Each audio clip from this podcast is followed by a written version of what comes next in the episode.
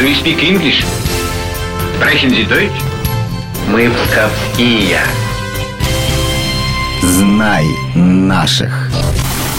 Всем привет! У микрофона Алина Махиня. Сегодня в деревушке Кярово, что под Гдовом, откроют бюст человеку, который считался правой рукой Кутузова, управлял военным министерством и даже попал в роман Толстого «Война и мир». Ну, конечно, я говорю про Петра Коновницына. Родом Петр Петрович из-под Харькова, из дворянской семьи. Боевое крещение получил в русско-шведской войне. А свою первую награду, орден Святого Георгия четвертой степени, завоевал четыре года спустя, успешной контратакой на польских конфедератов. Вообще, надо сказать, что Коновницын впоследствии стал кавалером почти всех российских орденов. Забавно, что, будучи сухопутным генералом, во время очередной русско-шведской войны возглавил грибную флотилию и сумел разбить шведский флот. Но, пожалуй, главным испытанием мужества и таланта военачальника для Петра Коновницына стала Отечественная война 1812 года. В Бородинской битве он заменил смертельно раненого Багратиона и, обороняя рубеж, не потерял ни одного орудия. В итоге за храбрость Петру Петровичу вручили золотую шпагу с алмазами. Интересно, что до участия в Бородинской битве Петр Коновницын был в отставке ни много ни мало 8 лет. И все эти годы он вместе с семьей провел в имении Кярова, недалеко от Гдова. Тогда здесь была построена Покровская церковь, ставшая позже родовой усыпальницей Коновницыных. Здесь находится могила самого Петра Петровича, его жены и четверых сыновей.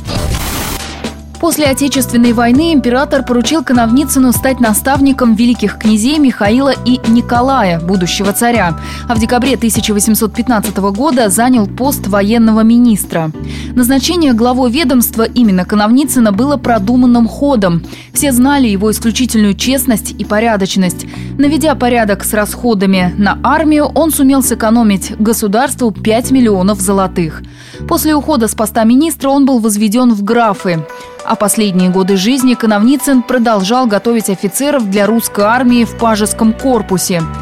Скончался генерал от инфантерии под Петербургом, но завещал себя похоронить в родном Кярово.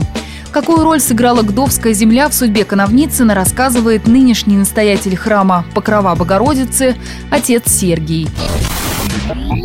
Он не говорил о долге, не кричал о патриотизме, а он просто тихо и методично не треща, не шумя, как Толстой написал в «Войне и мир», не треща, не шумя, он делал свое дело. Он был одной из тех незаметных шестерен, которая приводила в движение весь механизм русского государства. Во время отставки, эта отставка, это большой промысел Божий, потому что если бы ее не было, не было бы его потомков. Потому что он служил настолько самозабвенно, что ни о какой семье он и не подумал.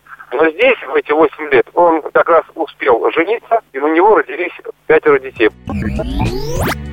А вот что пишет о нашем герое русский историк и писатель Александр Михайловский-Данилевский. Генерал Коновницын нашей армии являл собой модель храбрости и надежности, на которого можно всегда положиться. Этот человек, достойный уважения во всех отношениях, сделал больше, чем любой другой генерал для спасения России. Это подлинный русский.